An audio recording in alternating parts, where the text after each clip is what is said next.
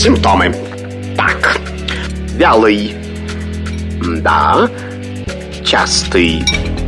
Ну, не всегда. И, наконец, жидкий. О, неужели у меня инфлюенс? Не занимайтесь самолечением. Заходите к Наталье Троицкой на медицинский форум. Лучшие доктора отвечают на ваши вопросы. Программа предназначена для лиц старше 16 лет. Всем доброго дня, здравствуйте. Медицинский форум открывается. С вами Наталья Троицкая. О чем мы сегодня поговорим, друзья мои? У нас сегодня несколько тем обсуждения. Начнем мы в первой части программы. Поговорим о рынке медицинской техники в нашей стране. Далее поговорим о том, как эта техника используется, о современных методах эндоваскулярной хирургии. Итак, сначала координаты, потом представлю гостя. СМС-портал плюс семь девятьсот двадцать пять восемь восемь восемь восемь девяносто четыре восемь. Телеграмм для сообщений говорит МСК Бот. Телеграм-канал э, Радио говорит МСК. Ютуб канал говорит Москва. Подписывайтесь согласитесь. Итак, представляю гостя, директора по развитию компании «Медкомплекс АВК» Сергей Эропетян. Рядышком со мной напротив сидит. Сергей, грустно как-то сидите, потому что, ну, будем о ситуации вообще э, медицинского оборудования в нашей стране говорить. В частности, например, вашей компании. Вообще, смотрите, что вообще сейчас происходит с рынком медицинской техники? 2020 год показал, что, о боже мой, все все скупали, когда пандемия началась, и было полное безумие. Что сейчас происходит? Здравствуйте. Конечно же, рынок на сегодняшний день не то чтобы сказать, что он переполнен. 2020 год показал ситуацию следующую, что резкий всплеск той ковидной ситуации, это как бы основополагающее того, что начали открываться и в больницах, и в мобильных учреждениях лечения ковида, и постковидной, всех вот этих ситуаций. Конечно же, пришлось все это закупать. А, причем это все происходило даже и без э, определенных процедур, в том числе и аукционов и торгов, то есть разрешали напрямую все это закупать. И, конечно же, произошел очень серьезный всплеск э, в потребности данного оборудования. И в первую очередь, ну, конечно, все столкнулись с дефицитом. То есть 2020 год, он именно был, да, именно столкнулись с дефицитом. Но здесь нужно понимать, что 2020 год ушел именно на оборудование, связанное с лечением ковида. И поэтому, касаясь других сфер, э, они, конечно, были не затронуты. Ну, все прекрасно знают, что большая часть больниц вообще закрывались только под ковид, то есть плановое лечение, все это убиралось. И, конечно, другие сегменты продаж оборудования мебели в том числе, они были, ну, в меньшей степени затронуты. А, касаясь что, то, что происходит на сегодняшний момент, конечно же, много компаний, в том числе и торгующих, э, не понимали, что будет происходить в 2021 э, году, и, конечно же, это все закупали. Закупали это на склад и в больших количествах, и, опять же, повторюсь, в большей степени закупали то, что связано с оборудованием, которое необходимо для лечения, профилактики ковида.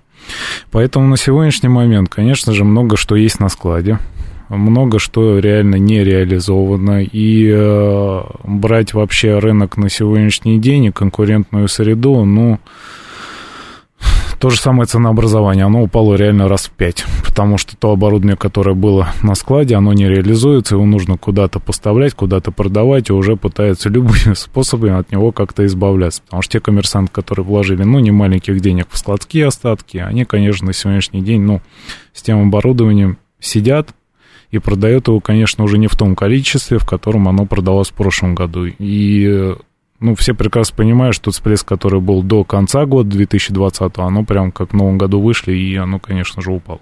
Угу. Оно очень резко упало, ну, наверное, много кто на это не рассчитывал, но резко упало. Ну, наверное, в связи с тем, что все справляются с лечением, все это как бы проходит планово, все хорошо. Тем не менее, вот можно какие-то итоги подвести, как пандемия? Она еще не закончилась. Но как она повлияла 2020-2021 год вообще на рынок медицинского оборудования? Но здесь еще раз повторюсь, самое основное, на что она повлияла, это, конечно, дефицит. Хотя он еще, повторюсь, он еще, наверное, процентов на 80 в отложенном периоде. Что это означает? Конечно же, в первую очередь он повлиял на те заводы, которые начали, производили это оборудование.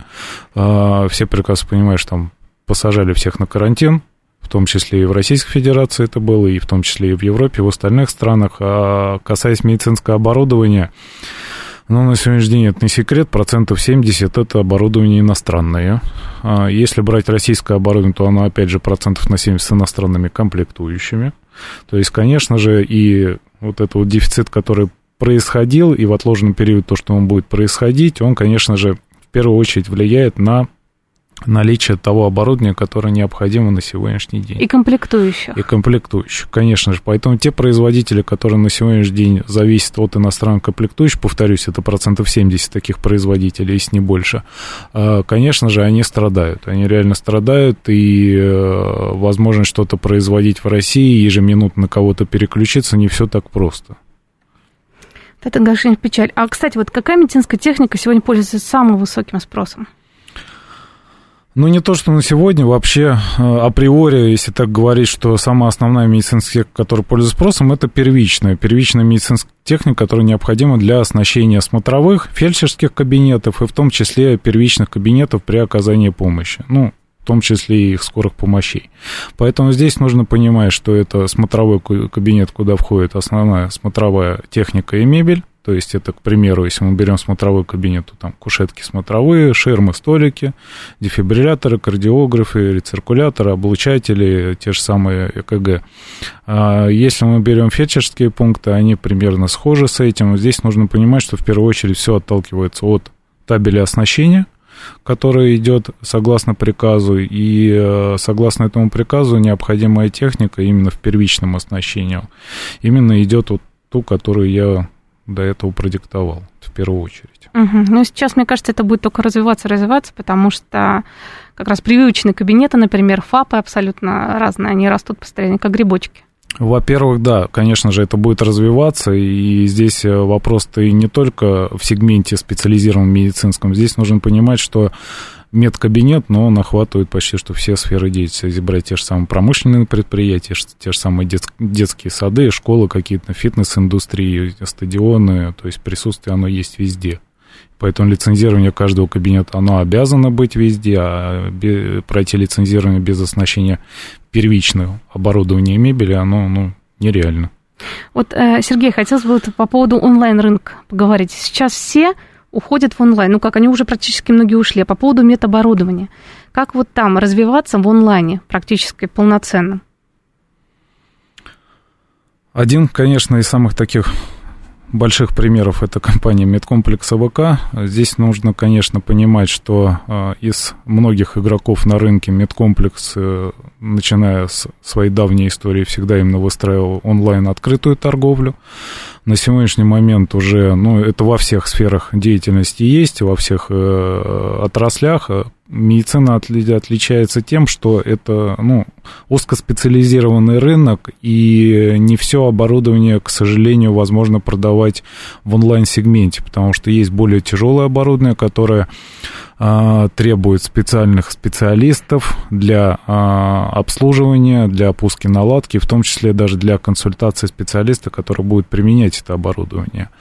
И если брать разрез онлайн-торговли, то, конечно же, вот то, что мы говорили по первичному оснащению, именно более простая медицинская техника и в том числе медицинская мебель, конечно же, здесь все будет уходить, но в ближайшее время именно в открытые продажи. Потому что, опять же, повторюсь, это открывается массово, мы видим и в том числе это и в государственных всяких прививочных кабинетах. Мы это видим в том числе и в частных клиниках, сколько их уже массово начинает открываться, все эти сетевые, всем известные компании. А, конечно же, будет уходить именно в онлайн-сегмент, потому что это проще приобретать. Здесь нужна скорость поставки, потому что основная задача, в том числе коммерческих клиник, это как можно быстрее пройти лицензирование, чтобы запускать пациента. Касаясь уже более сложного оборудования, здесь, конечно, в части чего-то, в части чего-то, вот если брать пример медкомплекса АВК, то есть за последние там три года, наверное, мы реально э, расширили прайс-лист более такими дорогими позициями. То есть это более дорогое оборудование, которое уже, ну, можно сказать, ранее продавалось именно только в таком закрытом сегменте. Поэтому в части чего-то, конечно, онлайн-торговля, она, естественно, она обязательно будет расширяться будет выходить еще больше игроков и конкурирующих на рынок в том числе. Но, а, конечно же, процент более тяжелого оборудования, оно будет оставаться, но здесь, конечно, нужно будет уже смотреть от э, потребителей как это вообще будет происходить, какой будет идти спрос. А большая часть, ну, конечно же, да. Я думаю, что онлайн-торговля это ну, номер один на сегодняшний день, и это самый такой перспективный рынок. Мне кажется, она будет только развиваться, да. развиваться, и все туда уйдет скоро, окончательно бесповоротно. Да. Уже до автоматизации дойдет, ну, потому что мы к этому идем. Да, да. А вот, кстати, да. по поводу клиентов и покупателей. Как сегодня вообще меняются требования клиентов к медицинской технике? Если, например, взять 10-15 э, лет назад, что было тогда, что сейчас?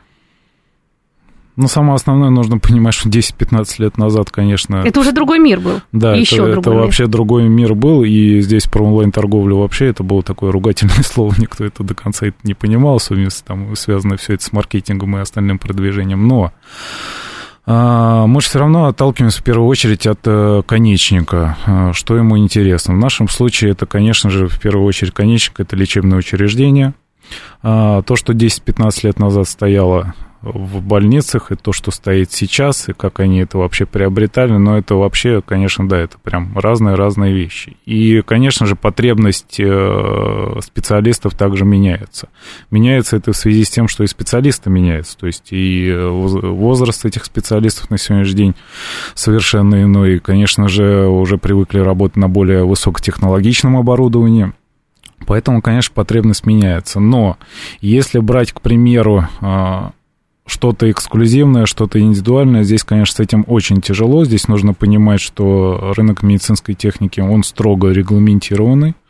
А, разрешительными документами, поэтому даже любому производителю, будь то он самый крупный какой-то, мировой, э, что-то под заказ производить это очень тяжело, потому что все регламентировано в технических условиях, в регистрационных удостоверениях, поэтому согласно им вся техника и производится. Более, конечно, попроще это с медицинской мебелью, то есть там какие-то дизайнерские цветовые решения, это, конечно же, все возможно это делают, но с техникой совершенно иное. Ну, повторюсь, значит, по технике, конечно же, изменения изменения колоссальные, то есть, ну, конечно, далеко вперед шагнула индустрия и э, более высокотехнологичное оборудование, которое позволяет производить более быструю диагностику, конечно, на сегодняшний день оно ну, заместило очень серьезно, очень серьезно. Конечно, я помню, сколько было КТ-исследований, даже мы обсуждали с врачам, сделано за прошлый год и за этот.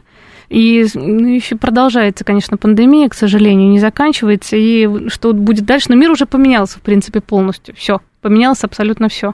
Какие, кстати, задачи у вашей компании еще стоят и какие вызовы этого нашего нового времени, новой жизни? Ну, основная задача, конечно же, стояла на тот момент это удержать ту долю рынка, рынка, на котором мы существуем, потому что, повторюсь, сегмент, на котором мы работаем, именно система сбыта открытых продаж, она, ну, для медицинского рынка, повторюсь, она на сегодняшний день такая индивидуальная, которая ведет именно медкомплекс АВК, потому что это открытые продажи, это складская программа, это более 97 производителей в одном месте, что позволяет нашим покупателям, партнерам работать с нами, они понимают это преимущество для себя. Здесь э, тот вызов, который на сегодняшний день мы принимаем, конечно же, э, никто не стоит на месте, все развивается, я и повторюсь, и конкуренты есть в части чего-то, которые также выходят на рынок открытых продаж. Но здесь основная на сегодняшний день задача состоит именно в том, чтобы мы могли предоставить нашему покупателю 100% оснащения через наш канал.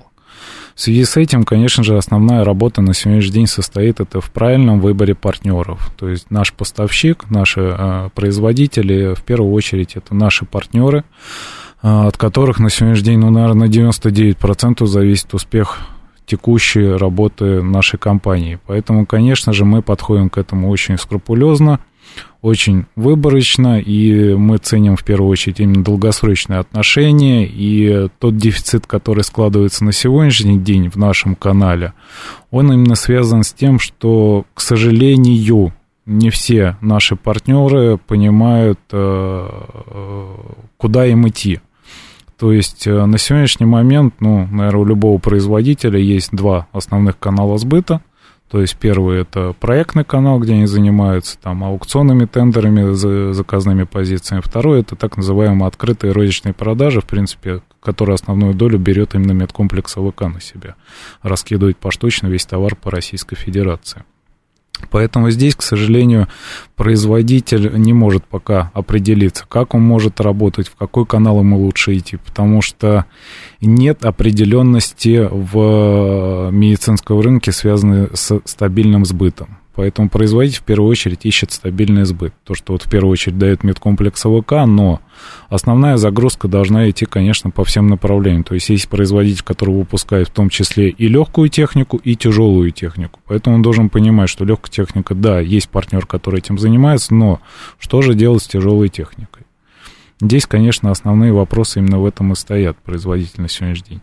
И те вызовы, которые на сегодняшний день принимает вообще рынок медицинский, он, конечно же, и пандемия внесла такую корректировку очень серьезную. Повторюсь, что весь 2020 год те проектные организации, которые занимались такой более тяжелой техникой, ну, у них спад очень серьезный. То есть на сегодняшний день, да, это более-менее как-то выходит на новые какие-то цели они ставят для себя, но а, повторюсь, что сейчас очень все сложно с дефицитом товара. Это реально осложняет работу и производителей, в том, потому что они используют комплектующие, и осложняет работу тех коммерческих структур, которые занимаются уже сбытом этого оборудования на сегодняшний день в Российской Федерации.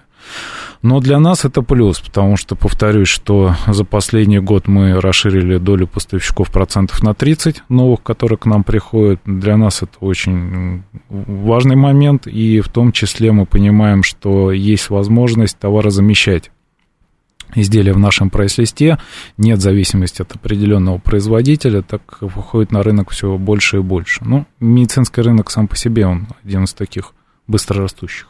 Это, ну, какое время, такой рынок на самом да. деле. Поэтому, а кстати, вот э, по поводу проблем выхода на рынок медицинского оборудования для отечественных производителей. Что можете сказать?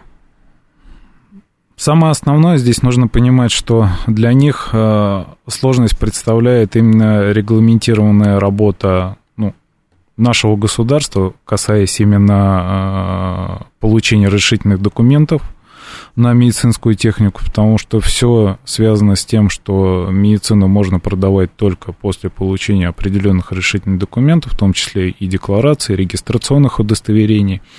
Здесь осложняется в том, что это затягивается и по сроку, и по стоимости. Не все производители, которые известные на рынке, которые только пытаются выходить на рынок, имеют а, ресурс для того, чтобы вложить денежные средства и ожидать каких-то долгих сроков для того, чтобы выходить на рынок, это, конечно, для них самое сложное. Второе, здесь, конечно же, нужно понимать, что если мы делим рынок на простую технику и более сложную, то с простой еще более-менее как-то возможно конкурировать, потому что здесь, а, в принципе, основополагающий фактор идет цена, а если брать более сложную технику, конечно, есть известные мировые бренды, с которыми конкурировать, но порой очень тяжело.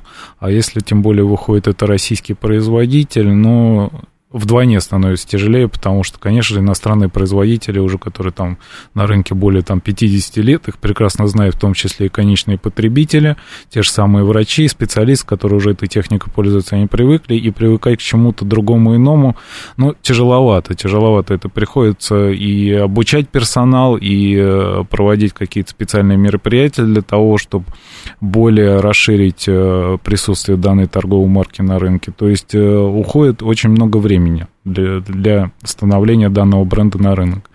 Поэтому не все производители готовы с этим работать. А второе, нужно понимать, что все-таки производитель, ну, основная функция его – это производить.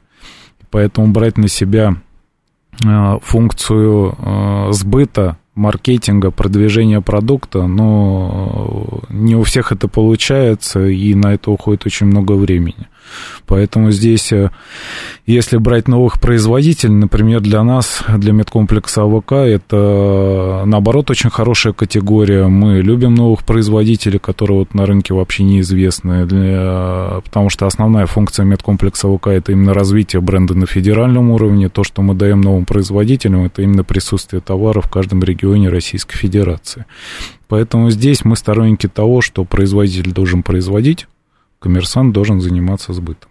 Ну, это правильно, потому что иначе, ну, тем самым вы какие-то риски ведь несете, правильно, когда берете новые товары но от отечественных производителей?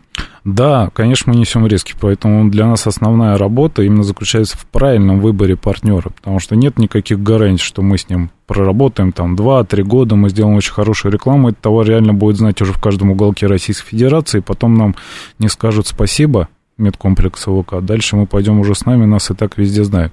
Здесь мы, конечно, теряем очень ну, серьезное время, которое мы потеряли на развитие данного бренда, это в первую очередь. А второе, здесь нужно понимать, что это пробел в прайс-листе, это в пробел в сбыте, клиенты уже привыкли товар брать через наш канал, и здесь быстрое товарозамещение тоже уходит очень много времени, поэтому для нас самое дорогое это время, в первую очередь время.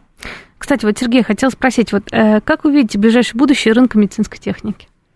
Потому что вот сейчас, вообще, в принципе, да, многие вот, э, что не коснись любой сферы жизни, кризисные времена, тяжелые, пандемийные, непонятно, что будет завтра. Что же дайте вы? Как перестраиваться, как подстраиваться? Здесь вот для, для медкомплекса АВК золотое правило. Всегда работать с тем оборудованием, э, с теми поставщиками, которые будут востребованы в любое время э, и в любом месте. То есть, э, если брать, например, разрез нашего ассортимента, чем мы занимаемся. У нас исключительно процентов на 90 тот ассортимент, который, ну, как ни крути, задействован в любой э, сфере медицины, в любом кабинете он необходим. Поэтому и в том числе в каждом регионе Российской Федерации. Поэтому если брать, к примеру, развитие медицинского рынка на сегодняшний день, повторюсь, что, конечно же, в первую очередь, если смотреть медицинское оборудование, то, конечно, уже более уходит в высокотехнологичное. В особенности на сегодняшний день сейчас стала модна телемедицина – то есть все такое портативное, все такое карманное, все такое э, диагностическое, которое можно использовать уже и на дому, и на дому, и самостоятельно, с помощью определенных там смартфонов в том числе. И, конечно же, э, продажа данных изделий, она подразумевает именно онлайн, онлайн-продажу. Поэтому развитие медицинского рынка, скорее всего, ближайшие там думаю, года два-три, это будет уходить реально массово уже все в онлайн-систему в том числе и покупка самого оборудования, и диагностика пациента. Также я думаю, что это будет все уже идти в онлайн с теми же самыми врачами, все это будет происходить именно в такой процедуре. Касаясь уже именно тенденции э, самой работы на медицинском рынке и э, вообще как он будет меняться, ну, скорее всего, все будет зависеть, опять же, от конечников. Хотя мы видим, что очень много больниц сейчас новых строится и обустраивается, и все это делается. Но, опять же, э, нет постоянства. То есть, э, то, что произошло там в прошлом году, в 2020 с пандемией, на сегодняшний день, конечно же, внесло корректировку, и пока нет постоянства в том, что какие-то будут плановые закупки постоянно, какие-то будут гарантии в том, что будут открываться там новые центры, все это, потому что, ну, в случае чего-то опять все это переформатируется, запускают только ковидный, э, и здесь уже коммерсанты очень так настороженно к этому относятся. Поэтому на сегодняшний день именно брать вот сегодняшнюю ситуацию, но ну, большая часть, конечно же, работает с колес потому что все под заказ, они боятся, что сейчас уже завозить что-то на складе держать, все работает с колес.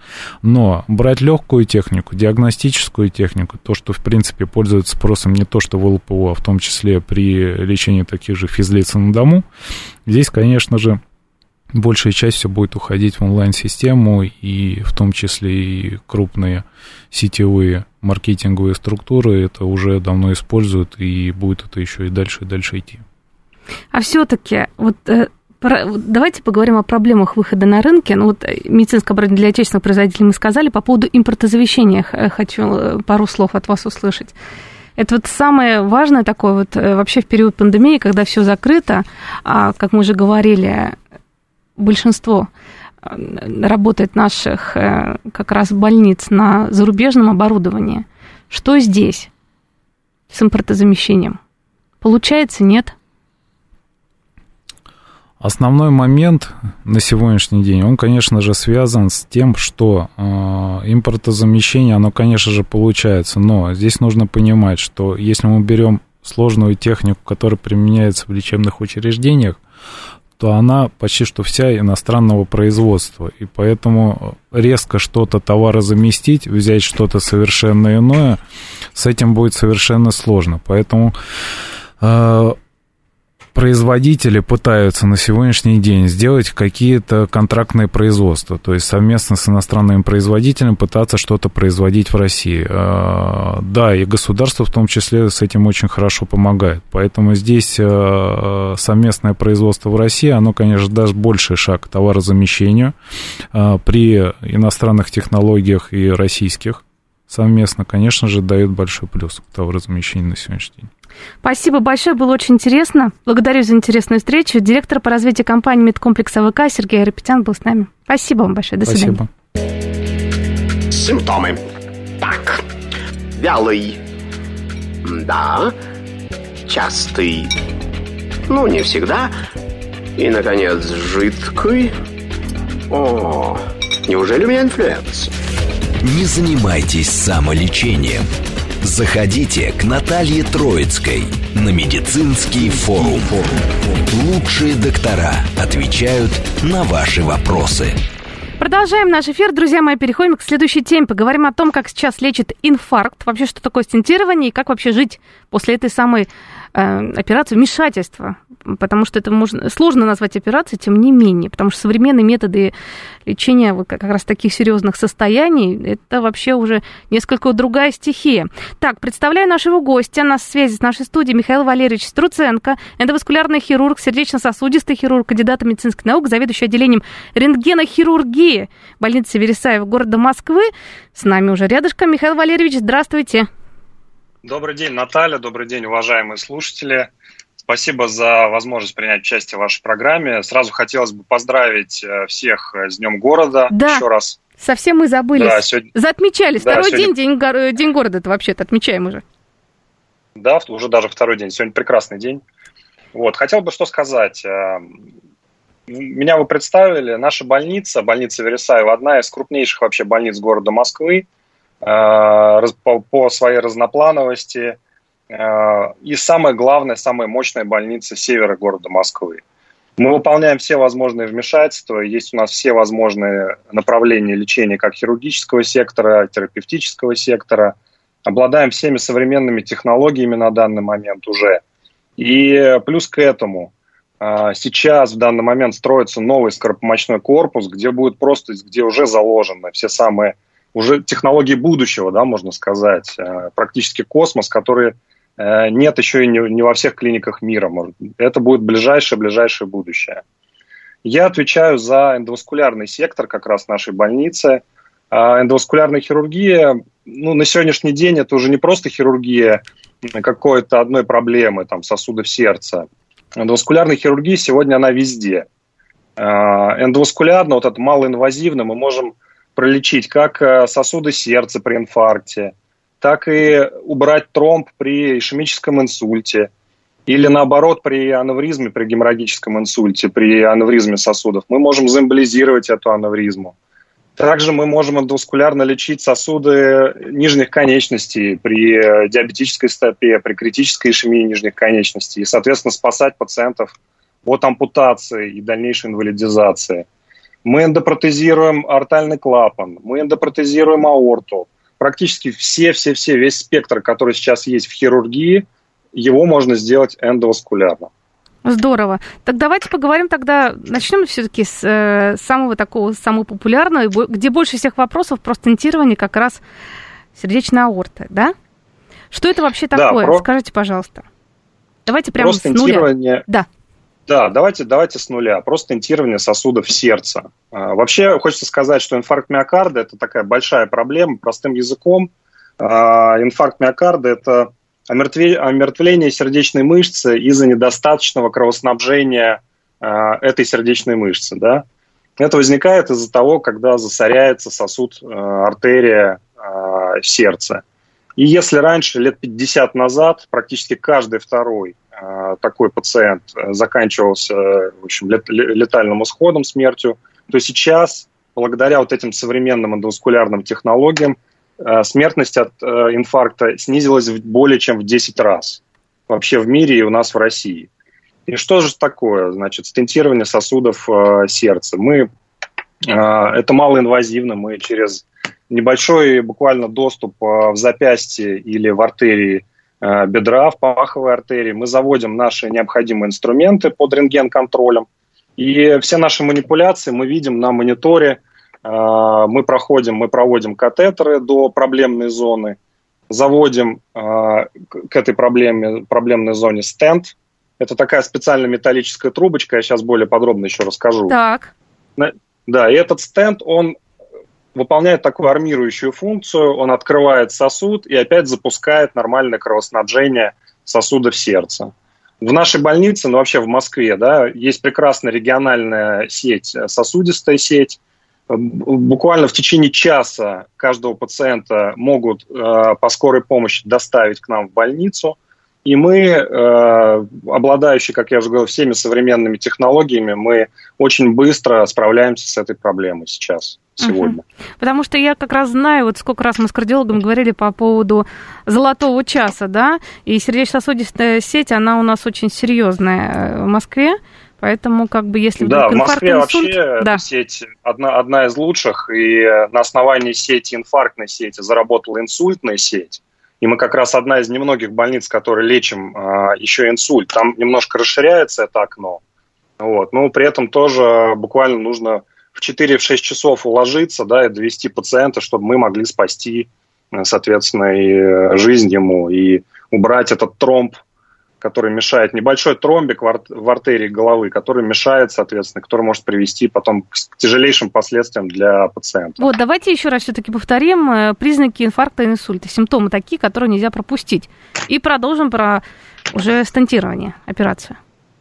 Да, давайте. По поводу инфаркта, ну, главный признак среди полного здоровья может возникнуть боль в груди, это может быть жжение, это может быть э, боль как кинжального такого типа, который не снимается никакими препаратами, а, никак не проходит. И в этом случае нужно сразу же звонить скорую помощь, и сразу же ехать, э, снимается кардиограмма, и пациент едет, доставляется уже к нам в больницу и сразу же в рентген-операционную, которая находится прямо вот на входе практически больницы. Что касается инсульта, здесь есть несколько правил, да, и э, нужно э, сам пациент может и, и не понять, что у него происходит инсульт, и как раз э, должны родственники смотреть, то есть э, что, что с пациентом происходит. И тоже здесь очень быстро нужно принимать решения, очень быстро нужно э, приезжать в больницу, и дальше мы уже, соответственно, знаем, что с этим делать. Главное не заниматься самолечением, потому что вот сейчас как зайдешь в интернет-поисковик, да, вбивают так, вдруг стало душно, болит за грудины, что делать? Вот, а потом последствия да, сожал... очень необратимые. К сожалению, к сожалению, очень много сейчас пациентов, связано это еще с коронавирусом, да, с ковидом. Очень многие пациенты боятся ехать в больницу и очень долго терпят. И когда уже приезжают, это уже очень тяжелые последствия, когда мы Э, не можем, так сказать, э, оказать вот полноценную уже помощь э, данной категории пациентов. Но если операции плановые, кстати, об этом мы сейчас поговорим, экстренные и плановые. Вот тут, знаете, вопрос, который очень часто у людей возникает, да, кто планирует поставить стенд, какой лучше выбрать?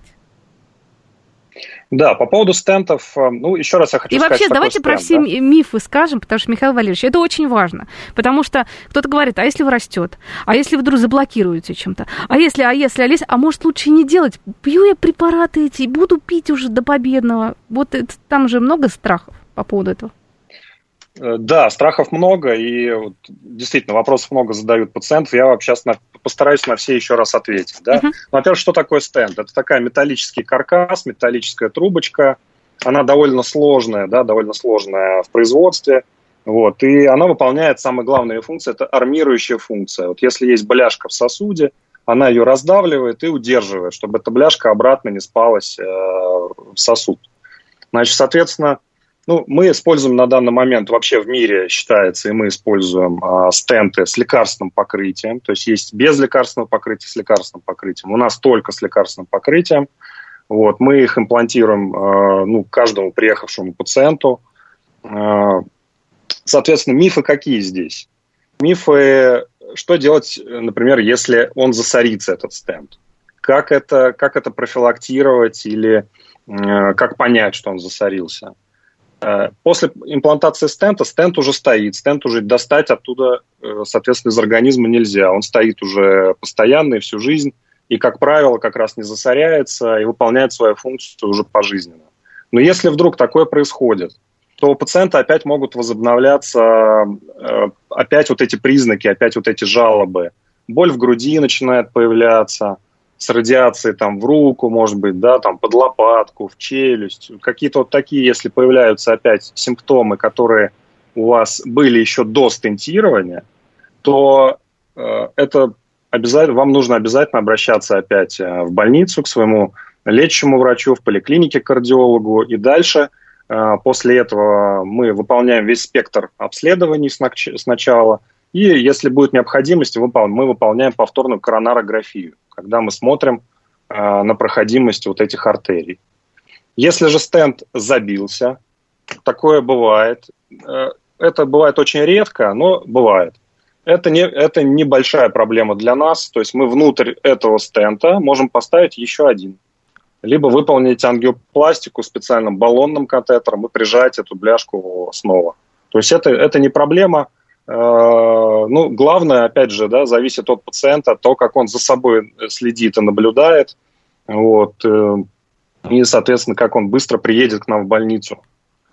Потому что жизнь-то меняется, потому что все забывают. Так, операция сделана, да, например, произошел экстренный случай, возьмем, инфаркт. Поставили стенд.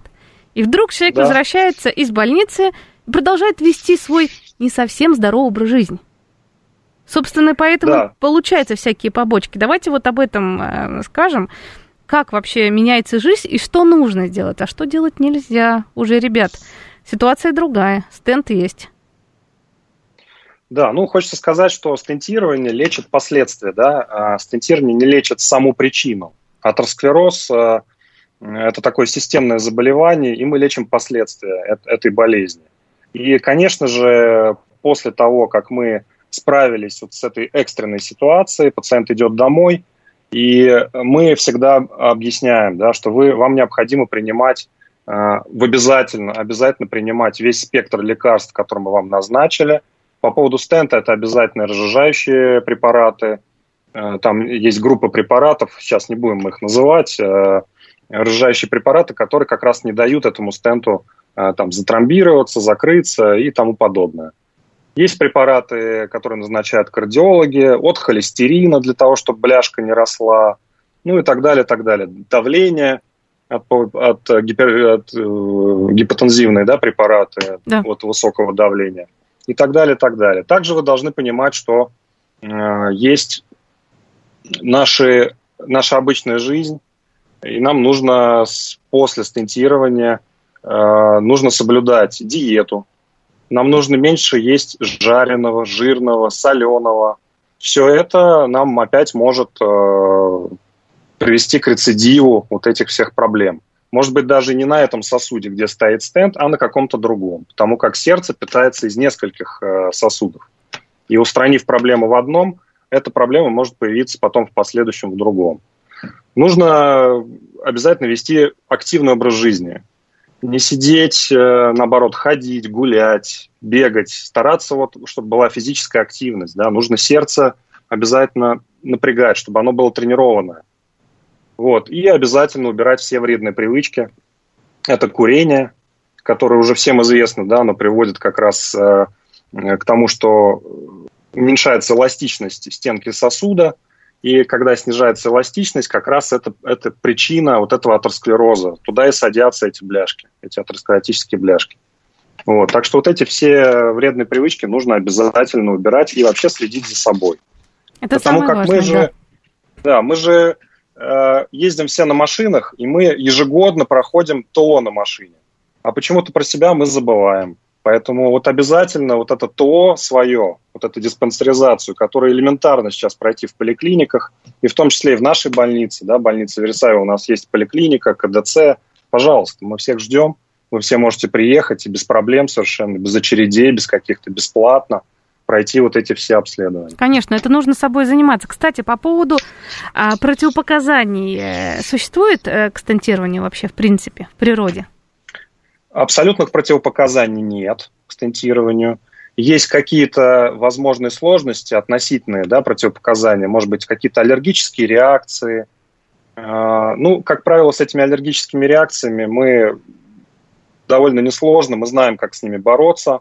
Э, пациент просто ведется разными препаратами, группами препаратов, и мы спокойно совершенно выполняем нашу операцию. Поэтому как таковых э, каких-то противопоказаний нет.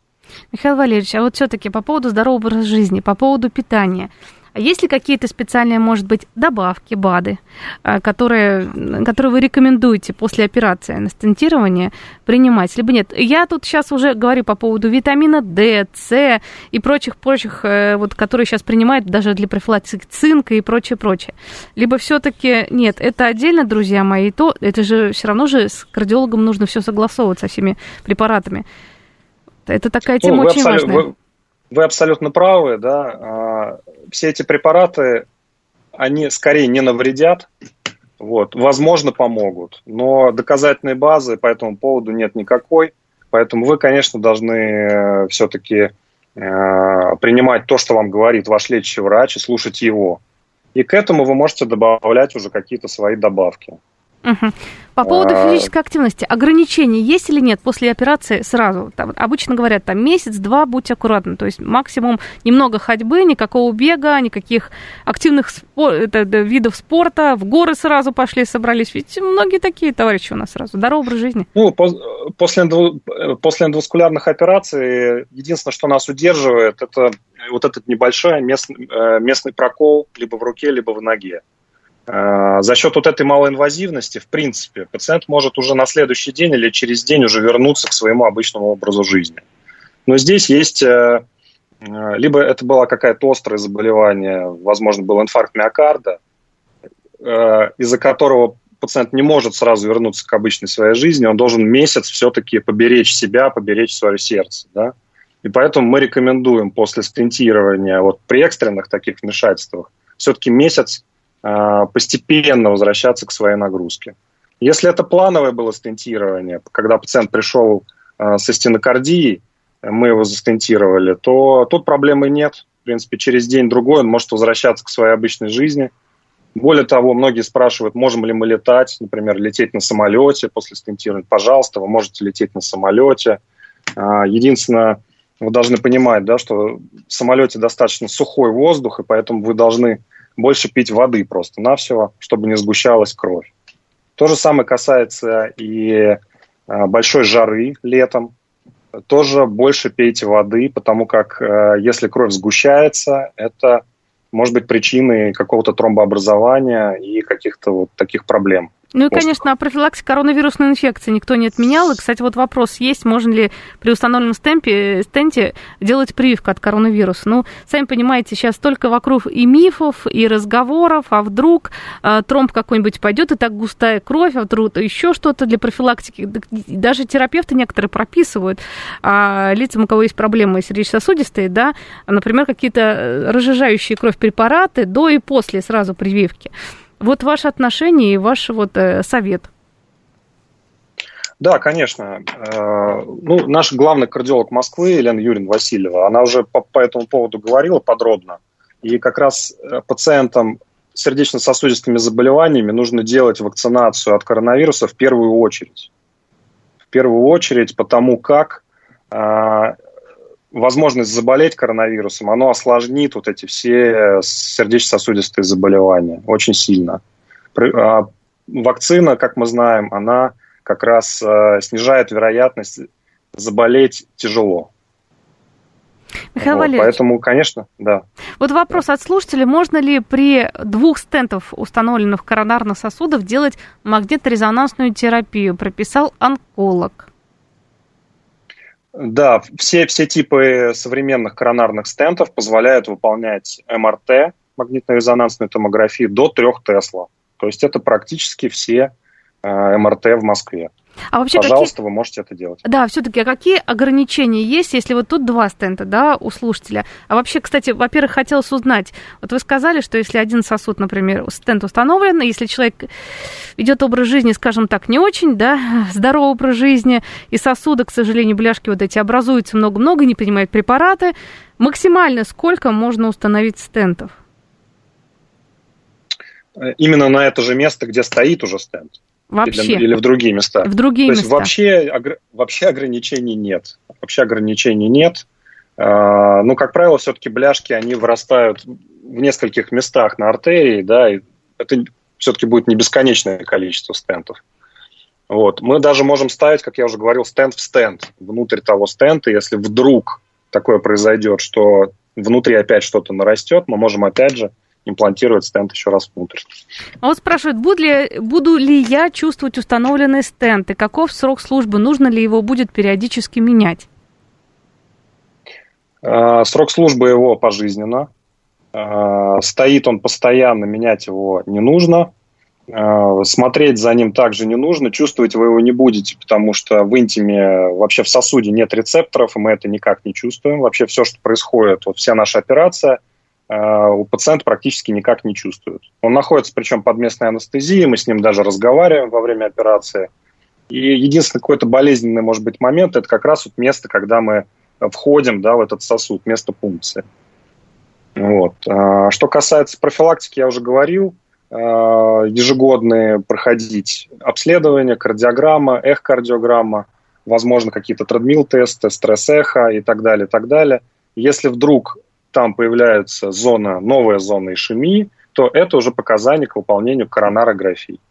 Просто так коронарографию для того, чтобы посмотреть, как работает стенд, делать э, не нужно. Не нужно, не рекомендуется. Вот как раз вот по, по поводу этого и был вопрос, можно как-то увидеть стенты после операции, но это вот коронография, да, но ее не нужно. Есть он, установлен. Человек, кстати, во да, время есть... операции, он же может видеть, в принципе, на экране, или, или только врач видит? Ну, в, ну в, в принципе, может видеть, да, в принципе, может видеть. То есть это не обязательно, конечно, но может это все как бы увидеть, да, тоже. Спрашивают, э, может ли стенд сместиться внутри сосуда? Нет, стенд стоит уже, он имплантируется очень жестко именно в это место, именно в эту бляшку, и он уже никуда сместиться не может. Причем в ближайшие сейчас современные стенты, которые как раз у нас есть в больнице, э, эти стенты, они покрываются интимой, то есть они э, выполняют вот эту свою армирующую функцию, и буквально в течение месяца-двух они покрываются внутри, опять обрастают интимой сосуда, вот этой внутренней стенкой сосуда, и, в принципе, уже стоят там, и проблем никаких там нет. То есть пожизненно уже стоят. А, кстати, вот по поводу врастания стента, бывают такие ситуации? Почему они бывают, кстати? Ну, врастания стента не бывают. Это скорее старые стенты, старые технологии, да, больше там 10 лет назад, когда были не покрытые стенты.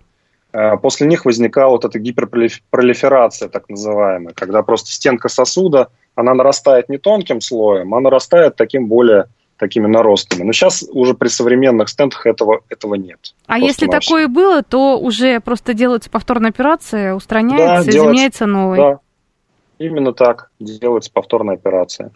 А, спрашиваю, что такое рестеноз, возможно ли повторное сужение вместе установки стенда, что нужно сделать и вообще а, можно ли извлечь старый стенд? Это вот как раз к этому вопросу, да, идет? да, мы уже с вами уже сейчас на этот вопрос ответили полностью прям.